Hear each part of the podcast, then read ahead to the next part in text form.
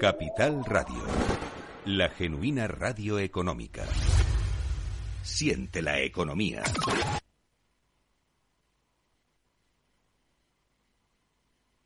Cada día abres el grifo y sale agua. Es un gesto cotidiano que se hace sin pensar, pero que implica detrás una gestión operativa avanzada y la entrega de profesionales comprometidos. En Akbar mejoramos el futuro de las personas gestionando el agua y los recursos naturales de forma sostenible. Akbar patrocina este programa.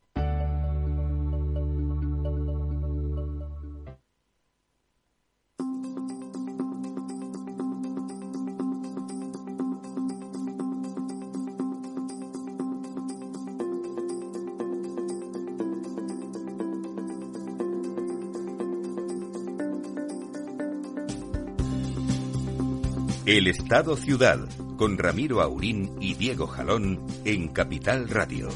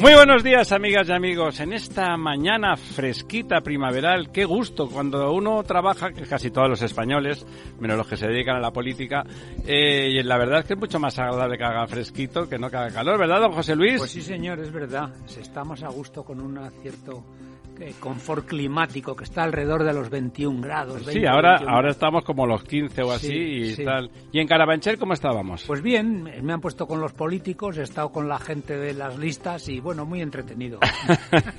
Supongo que daban croissants y chocolate, ¿no? Sí, sí, sí, hay piscina climatizada. don Diego.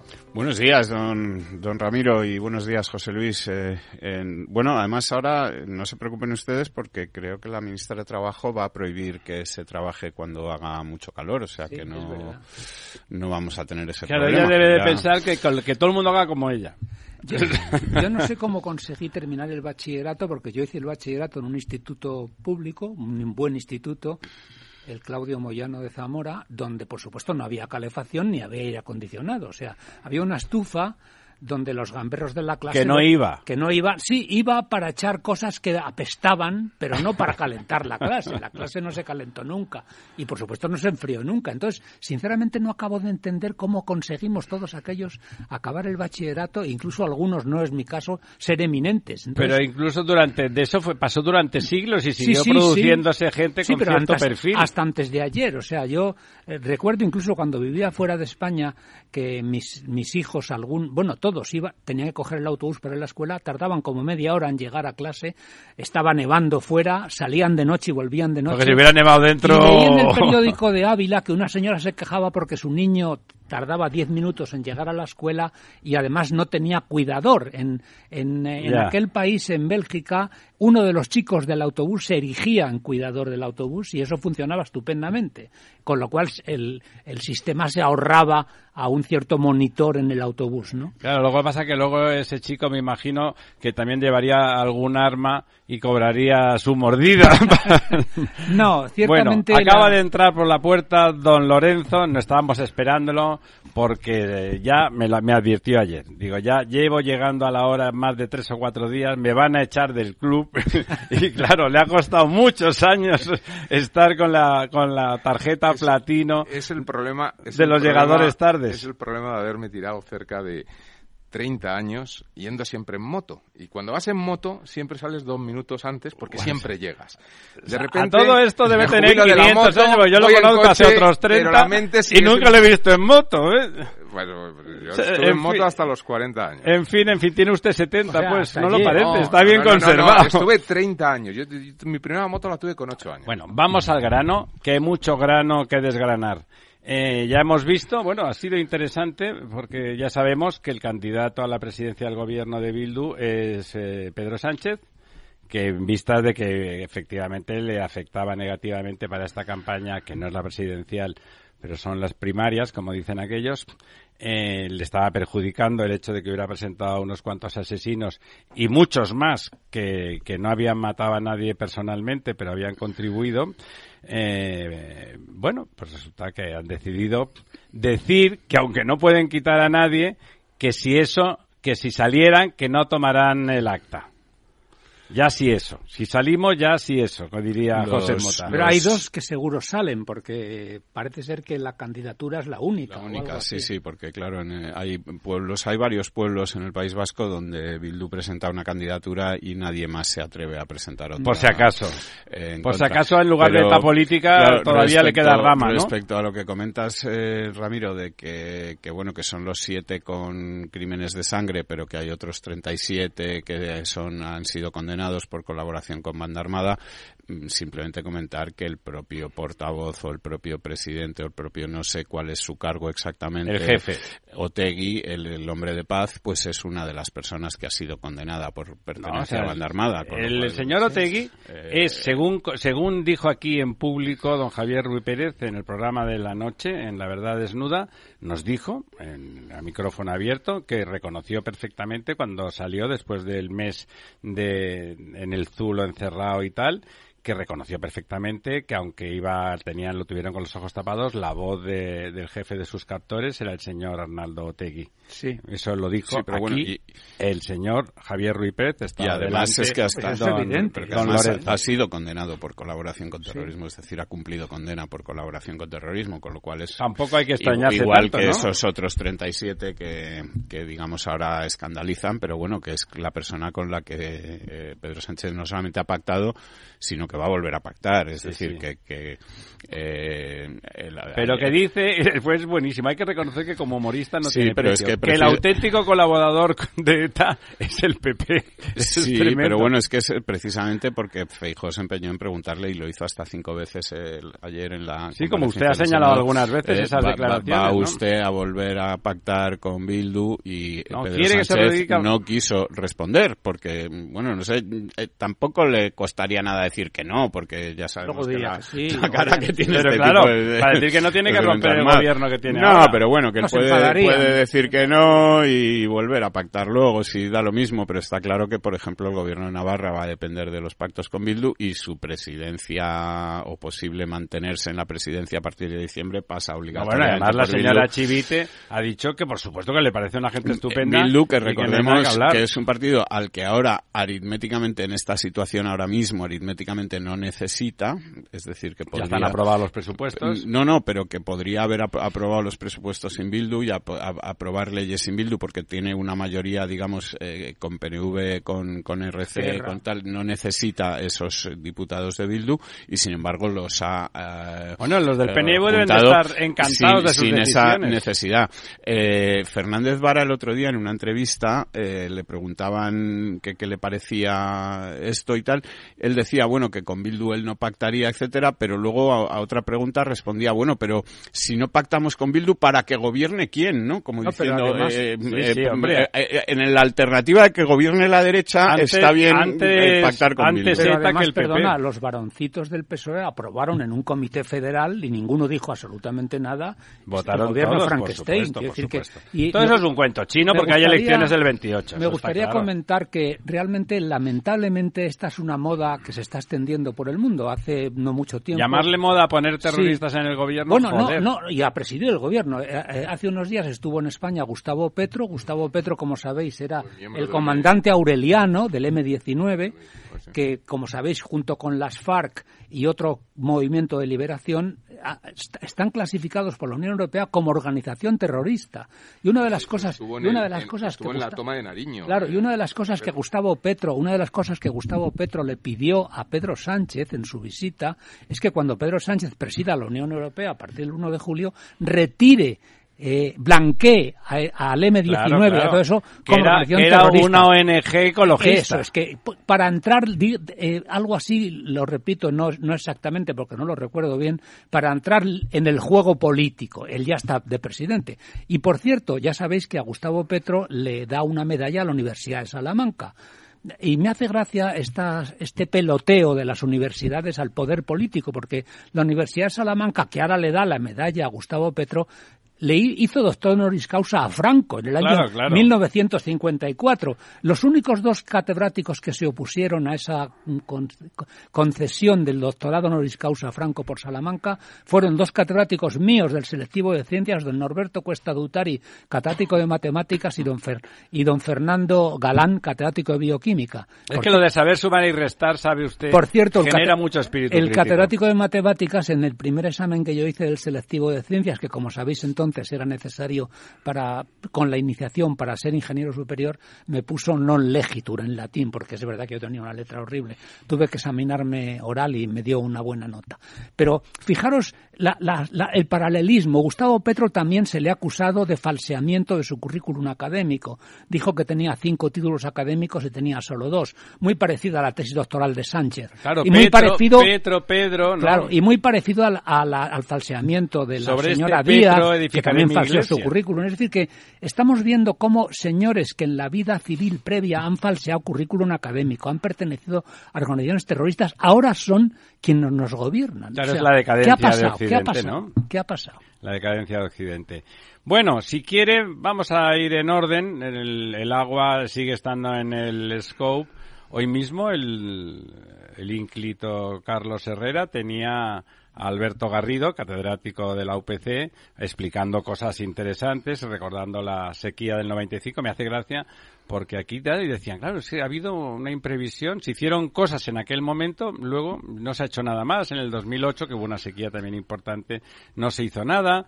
Bueno, y ahí están Ahí están. Luego comentaremos cómo el gobierno de la Generalitat, los de los señores de Esquerra, han, hecho una inversión que multiplica por cuatro el gasto que tenían para agua fuera del presupuesto. El presupuesto ya está aprobado porque, como dijo el, el propio director del ACA y el conseller, eh, es que no pensaban que eso duraría tan. O sea, no es una herramienta de precisión para evaluar si la sequía va a ser importante tal. ¿Tú qué piensas, Josep? Pues pienso que no durará tan eso. Pues venga, anem a hacer un vermut.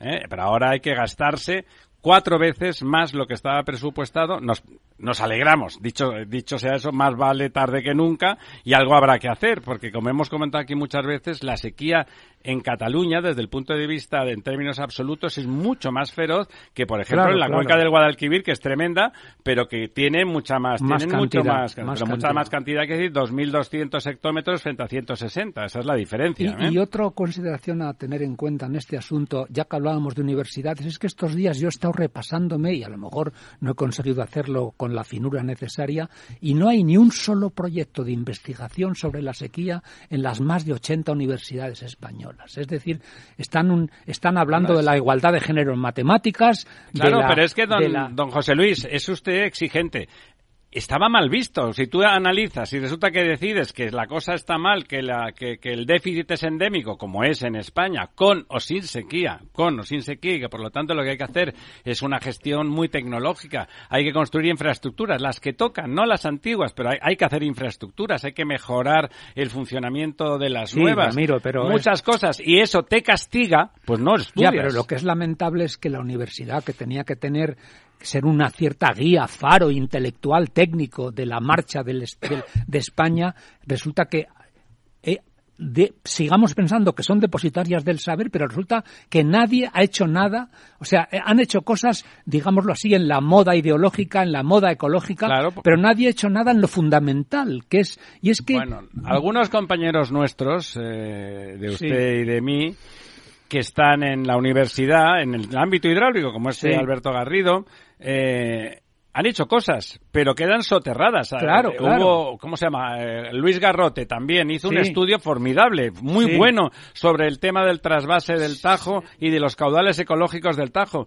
Pues nada, se le orilla, no ha salido en ningún Es sitio verdad. y es un estudio formidable y es reciente y justifica hasta qué punto es una manipulación ideológica del peor estilo el nuevo caudal ecológico que se le ha aplicado al Tajo. Que, ¿Eh? por O sea, cierto, es bueno, también- para ¿con qué objeto? Pues para fastidiar el trasvase a los murcianos porque no votan al partido del gobierno. Que por Qué cierto, estupendo. también estos días en una de las redes sociales que mantengo, un compañero nuestro también hablaba de los pequeños azudes, porque a la hora de hablar de derribo de azudes y presas se le ha pretendido quitar importancia. Sí, como que son pequeños, son Bueno, pequeños, y es este decía que en su zona, que era la montaña alta de León, toda la vida los paisanos hicieron pequeños azudes con piedras y con leña Sí, como los castores. para regar los campos, para Claro. retener agua y que eso generó una, un, una- una- un nuevo biotopo que es que las truchas y los alevines de trucha se criaban mucho mejor allí. Claro, porque no hay corriente. no hay corriente, ¿qué tal? Realmente, como aquellos pueblos se abandonaron, las presitas pequeñas se cayeron solas, no hubo, no tuvo que venir ningún ecologista a tirarlas y desaparecieron esa biodiversidad, desaparecieron todo. Claro, Es decir que- claro. Y luego además él también hablaba del arrastre, es decir que evitan las presas evitan arrastre de tierras y arrastre de buena tierra hacia el mar, que al final es pérdida de capacidad de, de Productiva, cultivo, con sí, lo sí. cual realmente no solo estamos hablando de que las pequeñas presas almacenan agua, que era, es que también almacenan biodiversidad, almacenan sedimentos, es decir, son muy buenas para la, para la convivencia decir, del hombre y tienen, la naturaleza. tienen unas virtudes en un entorno antrópico Eso que, es. oiga, es lo que es nuestro país, Europa pero y unas el mundo. virtudes superiores a las que pre- a los que pretenden restaurar el curso natural de los ríos, esa es la clave. Don, don Diego, esos embalses. Bueno, pues eh, otra semana más eh, que ya En os, la pode- oficina. ya os podéis imaginar, con pérdida de 384 hectómetros cúbicos eh, de agua embalsada, un 0,68. Eh, nos ponemos en el 48,21%, cuando la media de los últimos 10 años esta semana era del 68,73, es decir, estamos ya más de 20 puntos porcentuales por debajo y estamos 11.000 hectómetros cúbicos, 11.500 hectómetros cúbicos por debajo de la media de los últimos 10 años. Eh, por cuencas, pues tampoco tenemos buenas noticias en, en ningún lado. Eh, pierden todas las cuencas pierde 67 hectómetros cúbicos el Tajo, un 0,61, se queda en el 59%, de las grandes cuencas es de las que mejor está, junto con la cuenca del Duero. Eh, pierde 44 hectómetros cúbicos el Guadiana, que se pone en el 32,40%. Pierde 15 hectómetros cúbicos el Guadalquivir, que se pone en el 24,18. Eh, la semana que viene probablemente tengamos que decir que baja ya del 24% para ponerse en el 23%. Pierde el Ebro 122 hectómetros cúbicos. El Ebro está perdiendo agua una... Porque abren, abren las, la- las compuertas, está a claro, una ¿no? capacidad, bueno, abren... Hidroeléctrica, hidroeléctrica. Sí, bueno, Que me pero, quede como eh, estoy. Vuelvo a, a comentar que si no es en la última presa de la cuenca, el, el- la, la apertura de Se cuencas suma, sí, sí. no debería... Quiere, quiere eh, decirse, cuando abren Mequinenza, que es muy grande, eh, pasa a Ribarroja. Ribarroja es pequeño. Ribarroja es un embalse de 135 hectómetros cúbicos. Y por lo tanto, Mequinenza tiene 1.700. Cuando está fatal Mequinenza en la mitad, pues resulta que tiene 700 hectómetros o por ahí, ¿no? O 600. Desembalsan para hacer eh, electricidad. Y bueno, no, en Ribarroja no la pueden mantener y tienen que abrir y soltarlo al mar, claro. eh, la- Bueno, o como sus amigos del Duero que, que le regalan el agua mm, y del Tajo que le regalan el agua a Portugal. Que a mí los portugueses me caen estupendamente, pero cuando estamos aquí llorando a lágrima Todas viva, las cuencas. eh, a lágrima viva que que no tenemos agua y que no hay que trasvasar nada en el Tajo Segura, pues eh, no sé. Bueno, el Duero pierde también 53 hectómetros cúbicos, el Duero está en el 66%, pierde también el Miñosil 47 y el Miñosil está en el 73%, el Júcar pierde 26, está en el 58 y luego ya tenemos pues las cuencas más pequeñas, eh, Guadalete Barbate pierde 11, Guadalete Barbate también está en el 26%, en una situación también complicada, la Mediterránea Andaluza que está en el 34% pierde 9, el Segura pierde 6, está en el 33%, y eh, las cuencas del norte, pues en sentido contrario, Galicia Costa en el 85%, que no pierde ni gana, se queda igual, Cantábrico Occidental gana 13 hectómetros cúbicos, está en el 84%, Cantábrico Oriental gana 3 hectómetros cúbicos, está en el 84%, el Tinto Diel y Piedras, que nos preocupa últimamente por el tema de Doñana, gana también un hectómetro cúbico, está en el 68%. Es curioso, ¿eh? la única cuenca que gana en porcentaje, la que, más gana. De las pocas que gana, sí, efectivamente, en porcentaje, el Tinto Diel y Piedras gana un 6,44%. Es, pequeñito. sí, sí, pero, pero suficiente para Doñana.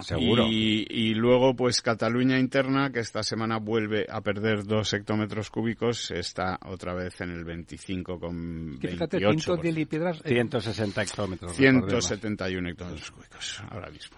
Entonces, bueno, pues esto es un poco lo que el panorama que tenemos. Eh, decir que para la semana que viene, bueno, para final de esta semana, entre el domingo y el lunes, se anuncian lluvias que no van a ser suficientes de momento, salvo sí, que... de hecho en, Cataluña ha llovido un poco lloviera, esta, semana pasada. La semana anterior... Ha, hecho que se aguante que mínimamente. un poquito, efectivamente. La semana anterior ganó un, un hectómetro cúbico 2 la, la cuenca de Cataluña interna y esta semana pues los vuelve a perder, con lo cual en el balance de las dos semanas pues se ha mantenido prácticamente igual, ¿no?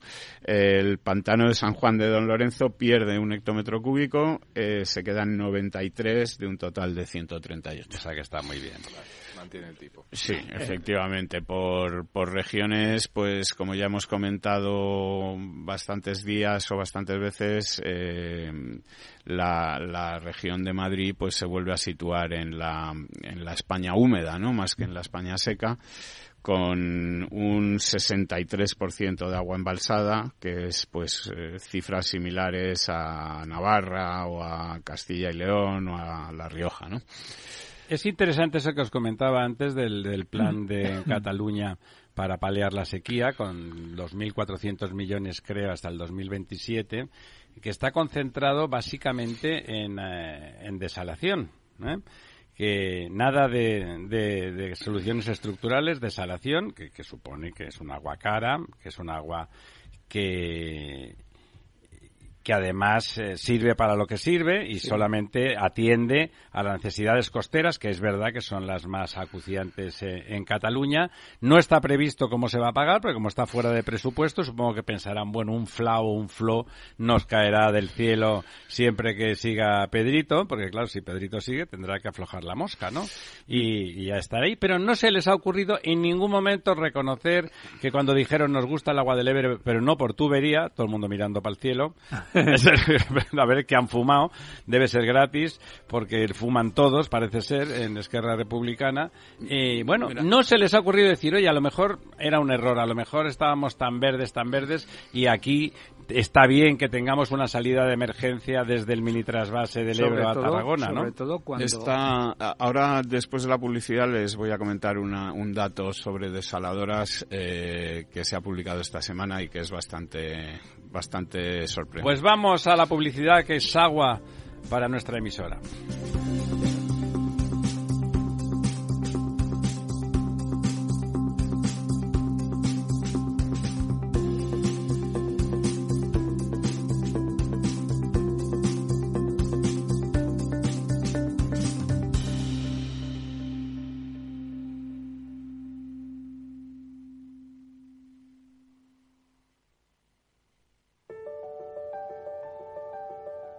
Capital Radio lanza el nuevo formato de Cripto Capital, todos los lunes a las 3 de la tarde con el maestro de trading algorítmico Carlos Puch Sajibela. Lo que nadie te cuenta, escúchalo en Cripto Capital. Capital Radio, Madrid, 103.2.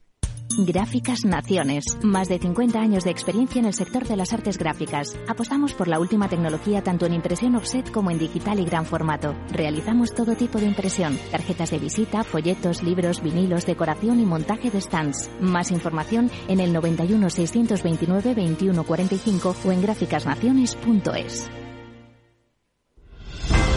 Si quieres estabilidad en el empleo, poder conciliar tu vida laboral y asegurarte una pensión para cuando te jubiles, debes escuchar Empleo Público. Todo lo relativo a las oposiciones, convocatorias, consejos para preparar las pruebas y la opinión de expertos de las administraciones públicas y de la formación. Los miércoles a la una y media de la tarde en Capital Radio tienes una cita con Empleo Público, con José Joaquín Flechoso.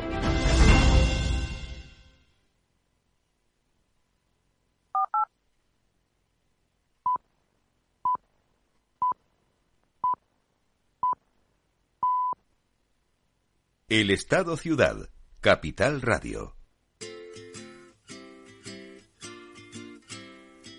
Raindrops are falling on my head. And just like the guy whose feet are too big for his bed, nothing seems to fit.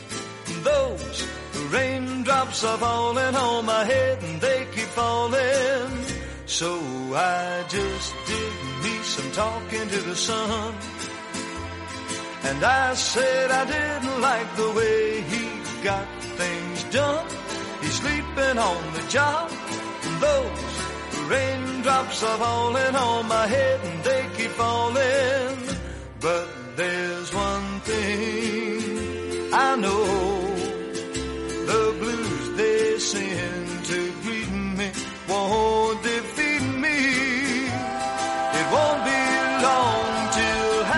Maravillosa canción que debemos a don Félix al otro lado, que siempre está al loro y además estoy encantado porque está contento y feliz y sonriente y nos lo transmite. Esa canción de Dos hombres y un destino es una película que no acaba bien, pero que es maravillosa y que cuenta, ¿no? Cómo la amistad va más allá de la vida, ¿no? Si hay que morir, pues oye, se muere con dos.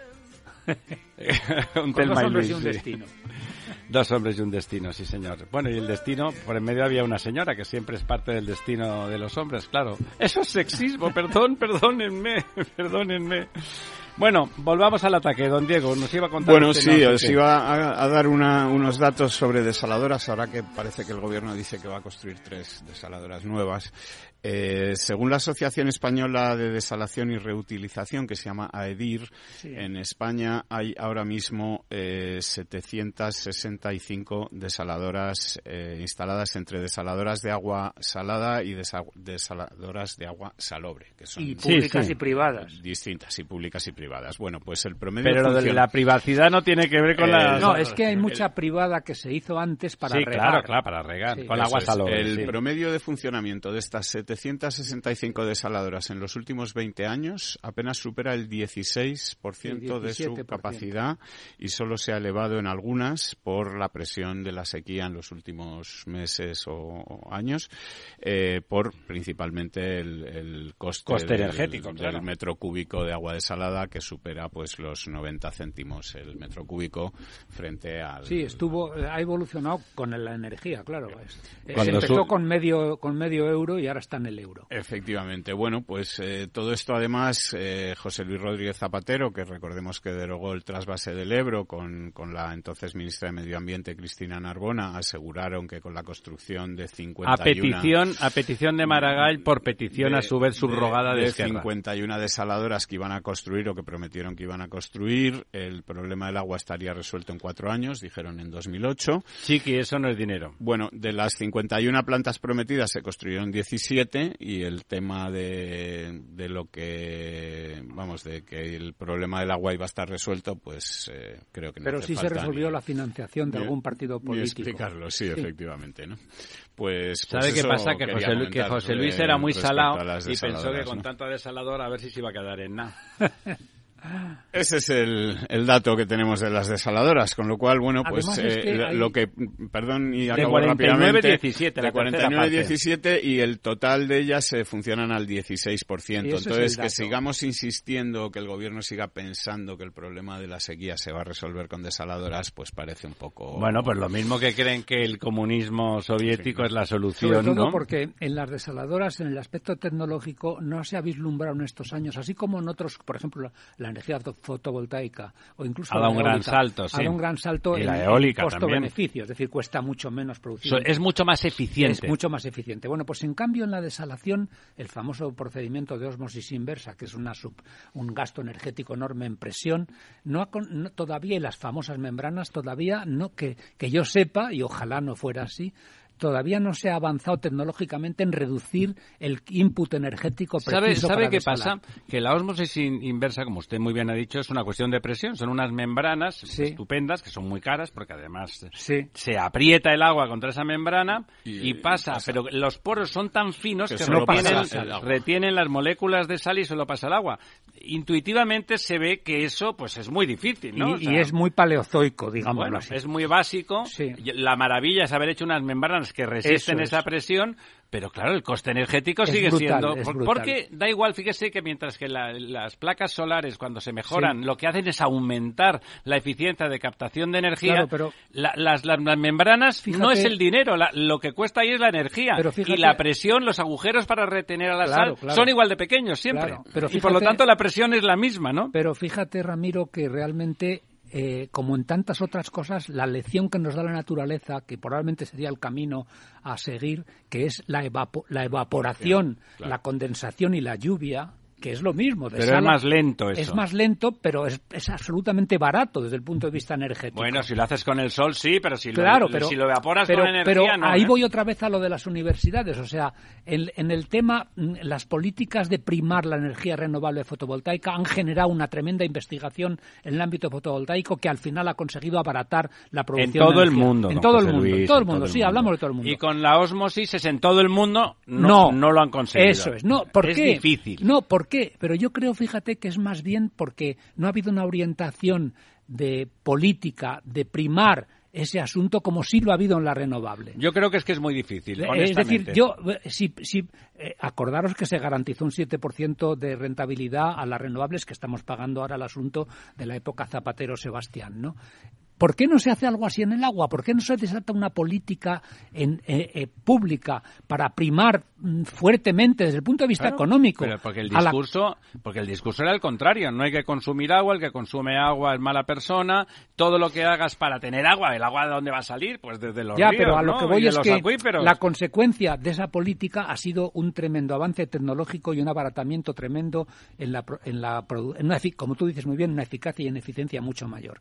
Y eso no ha ocurrido con el agua, a pesar de que es un problema más básico. Sí, pero no se ha invertido, no, está claro. Pero no se ha invertido ni, se ha, ni ha habido políticas que primaran la inversión o la transferencia de investigación. ¿Se de- imagina usted hablando del agua y la energía que se que la ideología torticera esta del agua es de por donde pasa y no de todo Ya. el mundo se pasara con la energía? Claro. O te ponías a vivir al lado de una central o estabas jodido. claro.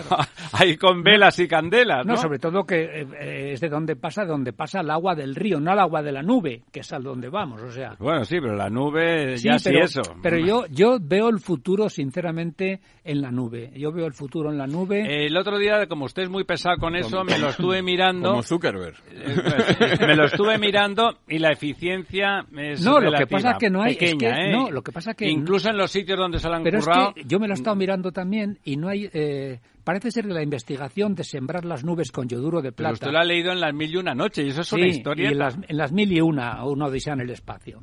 Eh, eh, realmente esto empezó, parece ser, en la Baja California, en Estados Unidos y en el norte de México, sembrando las nubes con yoduro de plata. Sí, sí. Pero mm, no, no se, no se eh, generó una política sólida a nivel estatal Pero sobre es que eso. aumentas un 7, un 8% las Bueno, precipitaciones. ahí- ¿eh? Yo he visto también, eh, eh, en Israel hicieron una primera, eh, digamos, política nacional Sí. sobre esto en los años 70, donde tuvieron un gran éxito, que aumentaron un 20%. Claro, que eso Y sí que era significativo, ¿no? Hicieron poster- en el norte, en el mar de Galilea, etcétera. Cerca del Eh, agua. cerca- eso es. Y parece que funcionan bastante mejor en función del tipo de nubes. Si son nubes Claro. orográficas, funcionan Claro. mucho mejor que en Las de montaña, etcétera. sí.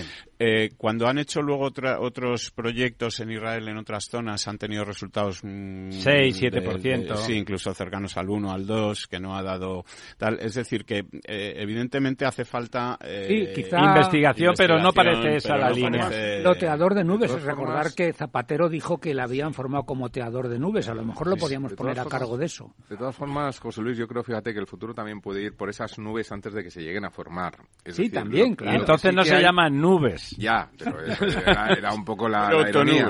Lo digo porque se están empezando a desarrollar muchas tecnologías, hasta ahora muy costosas en términos de energía, pero que empiezan a salir soluciones. Hace poco salía una en esta dirección con un consumo energético casi nulo, que es captar a partir de la humedad ambiente, Sí, claro, pues claro. hacer un proceso, digamos, Sí, de, eso condensación para la Lanzarote, obtención de Eso, agua. eso se hace en... Eso en Lanzarote lo sí, llevan y haciendo en- toda la en- vida. Y en Chile también. En Chile. Bueno, Es- es que en Canarias, de hecho, hay árboles de manera natural que hacen eso. Eso, claro, y las Entonces, viñas, pero- el- pero la no, malvasía. en La Gomera el bosque húmedo ese eh, retiene... lo que hace retener efectivamente es. de manera natural. Lo- no, lo que quiero decir que son aparatos que ya existen y hay tecnología, incluso en, en ese sentido España tiene alguna empresa muy puntera en, en términos de eficiencia. De captación de humedad del aire. Básicamente eficiencia eh, eh, en términos de cuánta energía necesito para producir Claro, X claro. litros o Claro. por litro de agua, ¿no? Pero incluso hay unidades ya para ponerlas en tu casa que te producen Sí, 20 sí. litros diarios, Sí, que es sí, más que sí. suficiente para una familia para el Sí. consumo, digamos, de agua de boca. Sí, tiene etcétera, razón. evidentemente también Y- es una pero ya hay aparatos, unidades de emergencia que te producen 5.000 litros, se puede escalar, o sea, ya sí. dimensiones un poquito más, más grandes. Pero es que hace poco ha salido una noticia eh, que una universidad americana, creo recordar que era Maryland, había sacado un sistema en el cual parece ser que la eficiencia energética alcanzaba cotas eh, que eran como 100 veces superiores a lo existente hasta ahora. Es decir, que prácticamente el consumo era mínimo. Aunque era muy incipiente y era a nivel de investigación, pero que habría una línea que podía permitir, es verdad que es muy aparatoso, porque al final lo que haces es construir como el depósito donde luego captas el agua. por Claro, tanto, claro. Hay un elemento de Si hardware. no tienes, ¿no? si no tienes pa- Claro, agujero para hay un elemento de hardware importante, pero que la tecnología o el efecto de la eficiencia en términos de energía Era parece alto. ser que estaba solucionado Pero o casi, ¿no? Fíjate que en el fondo estamos eh, en la línea de lo que antes comentábamos en el sentido de imitar a la naturaleza. Es decir, Siempre que precisamente, imitarla. precisamente la desalación por osmosis inversa es justo antinatural, es un procedimiento absolutamente antinatural. Y, y esto que estamos hablando, tanto el precipitar... Es Apinrel. Es, es, es Apinrel y Apinrel con un costo energético brutal, ¿no? Y esto que estamos mm, hablando, tanto de sembrar las nubes como de, gen- como de condensar agua de rocío o agua de humedad ambiente, son procedimientos naturales que la naturaleza eh, eh, está Hace, funcionando así hace. hace mucho tiempo. Entonces, lo, vuelvo otra vez a la reflexión que hacía. ¿Cuántas universidades españolas están investigando sobre eso en este momento? Mi respuesta, y que me corrijan, es cero. Eh, don José Luis, es importante cuando hace usted, usted es crítico con la estructura administrativa española y tiene razón casi siempre, pero sí que está bien cuando hablamos de investigación ver si en el mundo sí que lo está haciendo alguien. Sí. Si no lo está haciendo nadie, Pero, digamos que es lo que no es que, Lorenzo no es que sí. no haya que hacerlo, no es que no haya que hacerlo, pero digamos que es más difícil. ¿no? Ya, pero eh, eh, precisamente la, la disrupción, digámoslo Sí, así. no, no, estoy de acuerdo. Es o sea, hacer de la necesidad virtud. Precisamente España, no solamente haciendo esa investigación resolvería su problema, sino que exportaría la solución No, sí, yo- al resto del mundo. Tiene usted razón, pero yo recuerdo hace muchos años eh, que teníamos, bueno, nos dedicamos entre otras cosas eh, también a investigar y habíamos desarrollado con, con otros socios un procedimiento para el tratamiento de los residuos orgánicos de mercados que tenían una calidad y que se podían convertir por un procedimiento en aptos para el consumo animal y tal, ¿no? Y era, y bueno, estaba bien, ¿no? Y me acuerdo que lo fuimos a ofrecer a- en el área metropolitana de Barcelona a un tipo que era un tipo competente y como le gustó tanto, pues esto está, esto está muy bien, ¿no? Entonces nos mira, dice, ¿no lo habrán inventado los alemanes ya?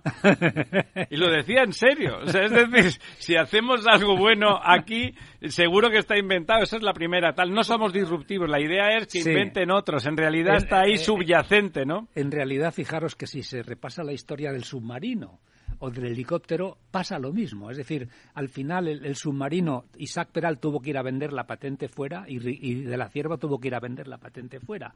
Y hubiera sido, porque el submarino... Son dos grandes son inventos, dos grandes ¿eh? inventos. El submarino apareció más o menos alrededor de la Primera Guerra Mundial, que precisamente algunos dijeron que para, la para Cuba, para nuestro... Y hacía 30 o 40 años que estaba inventado. pero ¿no? para nuestro desastre de Cuba hubiera sido determinante. Hombre, claro. Bueno, pues en aquel momento nadie políticamente tuvo la visión. Políticamente ni ni industrialmente. industrialmente, sí, no pero- hubo ningún capitalista que en- dijera, oye, qué buena idea, vamos Pero- a fabricar submarinos. Pero en, en este estado nuestro, el de la I más D más I, el porcentaje más alto es público. Es público, todavía lo es. El privado es pequeño y entonces está claro que a quien hay que pedirle el esfuerzo es a lo público. Bueno, Vamos, entiendo yo. Lo- También a lo privado, Es sí. decir, es decir, cuando un invento está hecho, una cosa es investigar, pero cuando viene un señor Ah, no, como, claro, eso es como otra de la. Sierva o el Claro. Monturiol y van allí y dice, mira lo que tengo, y se lo mira y dice, esto que es para ir para abajo, va a bajar para abajo alguien que yo que ya te diré yo quién de Por tu cierto, familia. que ya sabes que en el helicóptero eh, eh, el rotor, el rotor principal genera movimiento contrario de la cabina que se compensa con el con el hélice de cola. Con la colín. con Y colín, precisamente sí. el- el- una de las cosas que se han inventado los Era el autogiro, no el era el autogiro, es- era una de las cosas que se han inventado los soviéticos es el doble rotor. Eh, ¿Veis esos gigantescos helicópteros Sí, rusos? de- tienen de doble rotor y no tienen el, Colín. el estabilizador de cola. Bueno, veamos allá el Sí. ataque, don Diego. Bueno, pues mira, tenemos muchas noticias. Me, gustaría comentar, por ejemplo, un poco a, a raíz de la manifestación multitudinaria, pese a que el Ayuntamiento de Barcelona dice que fueron 800 personas en contra de la ocupación. Tenemos las fotos, ¿eh? Eh, y con esta ley de vivienda en la que no se trata el tema de la ocupación, incluso que se dan más facilidades a aquellos inquilinos que se Debe de ser mantienen- toda esa gente que se manifiesta contra los eh, gobiernos, sí. debe de tener la virtud Entonces, de la invisibilidad. no, eh, lo Sí. que me, eh, me gustaría comentar es el argumento que, le- que he oído, bueno, pues desde Pachi López a varios ministros, eh, etcétera, que es el argumento es el siguiente: las denuncias por ocupación apenas representan el 0,07 del total de viviendas en España, es decir, como hay 20 y tan- 27 millones de viviendas. Hay solamente Como 17.000 17.000 denuncias Sí. por ocupación en España, pues no es un problema porque es el Con perdón, que es muy temprano, que se jodan, ¿no? Como cera- 0,07. Me gustaría trasladar este argumento, por ejemplo, a un tema al que dan muchísima importancia, con razón, eh, los miembros del gobierno, que son las mujeres, por ejemplo, asesinadas en España el año pasado Miembros por violencia miembros. de género. Son 49 mujeres sobre un total de 24 millones. Sí. No debería ser un problema, ¿no? Para nadie. Si es un 0, bueno, ayudadme Bueno, una- vosotros, sí, sí. 0,00001, ¿no? Es decir, eh, en fin, me 15. resulta Sí, sí, sí, igual de estúpido el argumento, digamos. me Ambos resulta dos son... bastante curioso. Bueno, ¿no? pero es que los Eh, argumentos del señor Pachi López es lamentable, pero son manifiestamente mejorables, ¿no? O sea, cada vez que se le Sobre ocurre una todo- cosa... Sobre todo, per- perdonar porque ese porcentaje eh, que daba el señor Pachi López lo decía sobre el total del parque de viviendas. sí, sí, sobre el Sí, total claro, de pero habría que decirlo sobre el total de parque de viviendas vacías, digo, no ocupadas, porque quiero decir, Ocupables, Claro, digamos. ocupables, ¿no? Claro. Claro, si está No, uno, bien si visto, está sí, uno en el sillón de su casa y entra a ocuparle, pues ya. Oye, te sacan a hostias y luego ya, oiga, estoy instalado. Claro, Son pero ustedes decir- unos fascistas. claro, es que se supone y tú que con hay- la suegra y tu abuela fuera, que ¿no? hay 50 Claro, millones de sí. personas que agrupados en agrupaciones más o menos grandes familiares viven en casas y se supone que estas no Normalmente. entrarían dentro del Sí, objetivo y ocupable. duermen allí, ¿no? comen, sí, sí, Eso es. hay ¿no? baño. Eso es. Entonces, habría que coger las casas, digamos, Claro, potencialmente ocupables. Y- Claro, y claro. probablemente ese porcentaje se multiplicará más- incluso por encima de 10, de 20, en algunas decenas. Sí, sí. Muy probablemente. En cualquier caso, ahora es un 10 a la menos 3, o sea, de 17.000 entre 25 millones, un 10 a la menos 3, y 49 mujeres entre 25 millones, un 10 a la menos 6. Usted O sea, mil que veces cada vez, más. que Usted cada vez parece- que empieza con el menos José no lo entiende nadie, ¿no? Usted No, mil- no, yo creo que mil veces más sí lo entiende la gente. Bueno, ¿no? mil veces más sí, pero Sí, diga pero mil eso veces de más. menos Mil 3, veces menos más. 6. Mil, mil veces menos en este caso. En este caso mil- menos, mil- sí. mil veces menos. Bueno, eh, tengo otra noticia que seguramente habréis leído oído, que es de las que yo creo que le gustarán mucho a... Perdone, insto al señor eh, don Lorenzo Dávila Dígame que el próximo programa se haya enterado ese número de las casas ocupables o vacías está por ahí y que nos traiga el porcentaje El real. Claro, es que mucha diferencia, ¿eh? Bueno, pues eh, de, Diego. de- de estas cosas que está haciendo últimamente Bruselas con estos ministros que deciden sobre temas de energía, etcétera, porque tienen formación de filósofos o de, O de lingüistas. o de lingüistas, ¿no? O ni eso. Pues es que la Unión Europea eh, obligará a retirar antes de 2035 todas las calderas de gas y diésel de las viviendas, ¿no? sí. Eh, para sustituirlas por bombas de calor. El cálculo, la proyección debe estar tan bien hecha que la propia o el propia pro- propuesta de la Unión Europea dice que se retiren en 2035 o en 2040 si no es posible, es decir, eh, Ya sí, eso. es una cosa También que- que se ha planificación, hecho oye, a ver si- bien planificada, A ver si esta- estudiada, a ver si estos de la comisión tienen son los todos de Esquerra Republicana, porque sobre la mano. Entonces, bueno, la Unión Europea lo que va a recomendar a los países miembros es introducir la prohibición de las calderas de gas a partir de 2028, ya estamos con las prohibiciones, y eliminar gradualmente eh, todas las que ya hay instaladas eh, para 2035. Y si no se puede, en 2040. Y si no, que si Y no, si no, re- en rezarán, 2045. y si no, de rodillas, 23 Padres Nuestros Así y que, 68 bueno, Ave María. las alternativas para que lo sepa la gente eh, o los que nos escuchan, pues son eh, serían la bomba de calor, que son sistemas de calefacción. Bildu está por eso, por la bomba de eh, calor. que se utilizan captan- captando, bueno, que, que son básicamente eléctricas, ¿no? Eh, funcionan con un compresor, una serie de accesorios para, eh, bueno, utilizar eh, el, el- el aire de fuera. Sí, sí, ya sabemos esa cosa. eh, calderas de biomasa sería la otra opción. Perdone, pero que de biomasa, si no nos dejan limpiar los bosques para tener biomasa, calderas- que también es pecado, que me he rezado yo, bueno, no sé cuántas cosas hay de cara a la pared. Calderas eléctricas, que es una nueva, bueno, pues eh, que son más potentes, no usan gas, cuestan eh, más que una caldera de gas y además consumen muchísima energía. te- son muy, un muy éxito. ineficientes. Eh, efectivamente, el, son un- el sistema se podría mejorar con placas solares, etcétera, pero bueno, el coste pues se, se va disparando en función de los eh, elementos que vayamos añadiendo y calderas iónicas, eh, que son calderas que funcionan con el eh, intercambio iónico y consumen eh, además eh, dos veces más que las bombas de calor. Todas estas soluciones Un día de pues, estos dirán también las, las calderas tienen- cuánticas, que todavía no sabemos cómo son, pero suena como... tienen precios, eh, bueno, pues eh, superiores a los 7.000, 8.000 euros eh, cualquiera de ellas, con lo cual, pues que vayan preparando. Bueno, sus como bolsillos. decía, como decía aquel el policía, ¿quién gana? Pues ese es el culpable. Eh, estos días he mantenido un, debate en las redes sociales sobre la ejecución de algunos proyectos Qué de, Next- raro. de Next Generation y ha aparecido una persona, que es una persona, sabéis, es Miriam González Durantez, que es la esposa de Nick Clegg, el parlamentario británico, Ah, sí. que es de un pueblo de Valladolid Es que se llama Olmedo y me decía quejándose de que en su pueblo los fondos en Next Generation se han gastado, entre otras cosas, en promocionar un concurso de tapas, pero no se refería tanto al concurso de tapas, que bueno, que a lo mejor podíamos encontrar Jo, igual tan buenas. sino a los a los aditamentos decorativos que en el pueblo han puesto para lucir el concurso de tapas, ¿no? Entonces me O sea, lo que está haciendo una chorrada. entonces, me- eh, eh, eh, me- nos ha hecho reflexionar a unos cuantos sobre lo que está pasando. Yo viví la Comisión Europea en tiempos de Jacques Delors y Jacques Delors tenía una, un liderazgo europeo muy superior a los liderazgos políticos nacionales, cosa que ahora no ocurre. Luego, la primera cosa que pues, ah, probablemente echamos de menos es un liderazgo político potente, más potente. Luego, el cliente del- de la Comisión Europea no es el ciudadano europeo. Ni Son siquiera, los países. Ni siquiera ya, no, curiosamente fueron los Estados miembros. En mi época eran los Estados miembros. Ahora no, ahora son los presidentes de los gobiernos los que son los clientes políticos, digámoslo así. Eso se ve y es, Sí, y es sí. claro.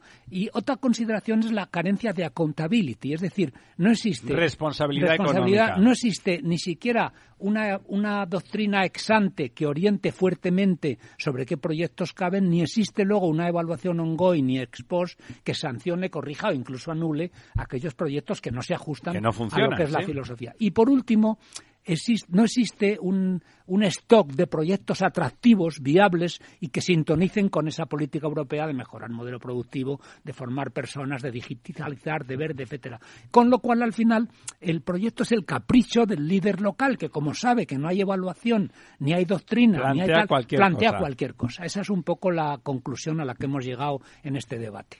Don Diego. Bueno, pues comentaros que esto de las calderas a lo mejor tampoco es un problema porque eh, se ha publicado la cifra. No, porque fíjate, como en los últimos cuatro años el número de hogares que no han podido encender la caldera porque no tienen dinero para poder Claro. hacerlo se ha multiplicado por dos.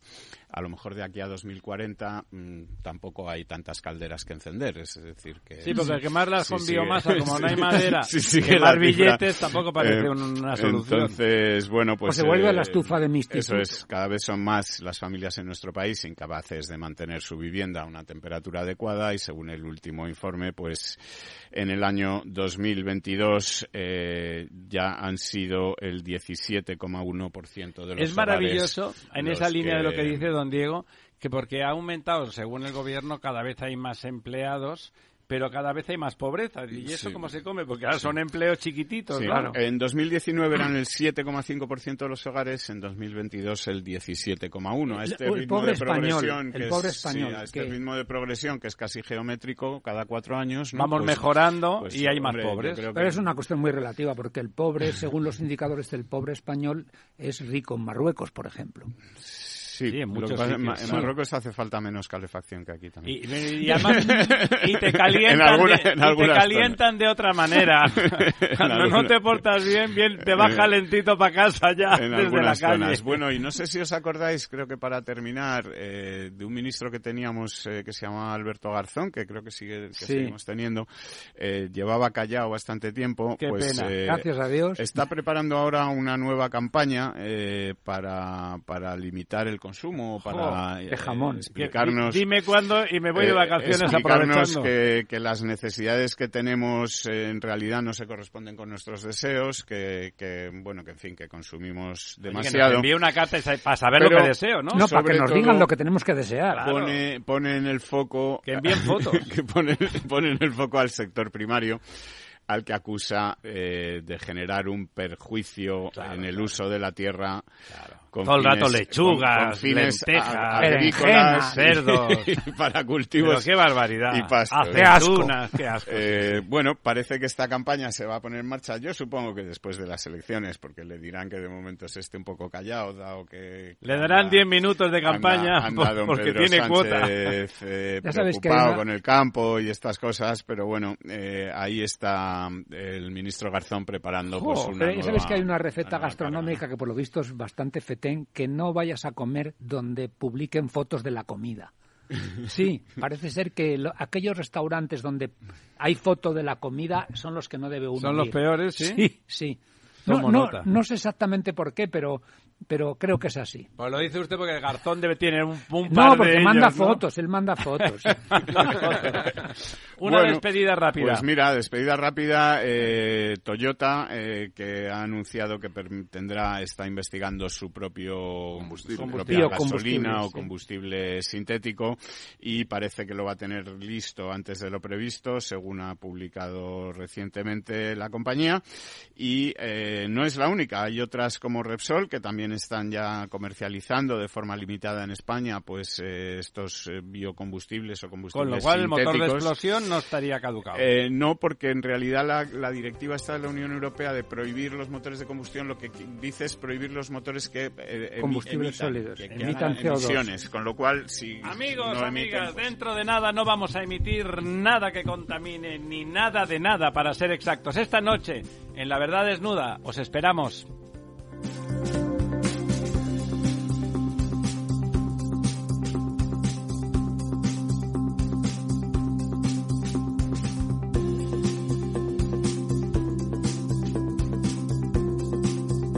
Estado Ciudad, con Ramiro Aurín y Diego Jalón en Capital Radio. Cada día abres el grifo y sale agua. Es un gesto cotidiano que se hace sin pensar, pero que implica detrás una gestión operativa avanzada y la entrega de profesionales comprometidos. En Akbar mejoramos el futuro de las personas gestionando el agua y los recursos naturales de forma sostenible. Akbar patrocina este programa. Valor Salud. Tiempo de salud. Su actualidad, sus personas, sus empresas. Todos los viernes a las 10 de la mañana en Capital Radio, con Francisco García Cabello.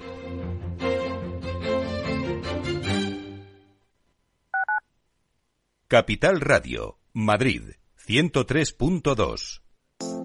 Horno San Onofre. Somos pasteleros y eso nos gusta. Utilizamos materias primas que nos hacen disfrutar y elaboramos todos nuestros productos de forma artesanal, sin sucedáneos, ni margarinas, ni grasas trans. Sabemos que las cosas buenas son importantes. Con el hashtag buscamos gente dulce. Horno San Onofre, calle San Onofre 3, teléfono 91 532 9060, www.pasteleriasanonofre.com. Disfruta de la mejor cocina gallega en Montes de Galicia. Todo un clásico moderno en el barrio de Salamanca. Disfruta de la variada dieta atlántica, de las mejores carnes y pescados tratados con respeto y transparencia y regados con una de las mejores bodegas de la zona. En grupo, en familia o en pareja, Montes de Galicia te ofrece el espacio perfecto en cada ocasión.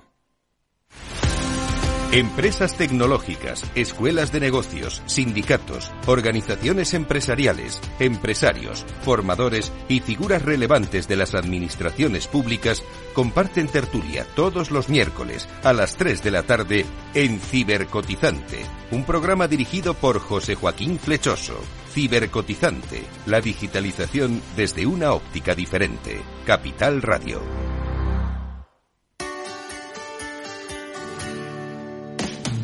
Aquí, en Capital Radio, está el programa más divertido y de mayor influencia en el mundo del capital humano. Todos los viernes a la una de la tarde, únete a Humanos en la Oficina, presentado y dirigido por el speaker internacional Miguel Ángel Pérez Laguna. Un programa donde el talento es protagonista en un formato innovador e irresistible que ya se escucha en 13 países. No te lo pierdas.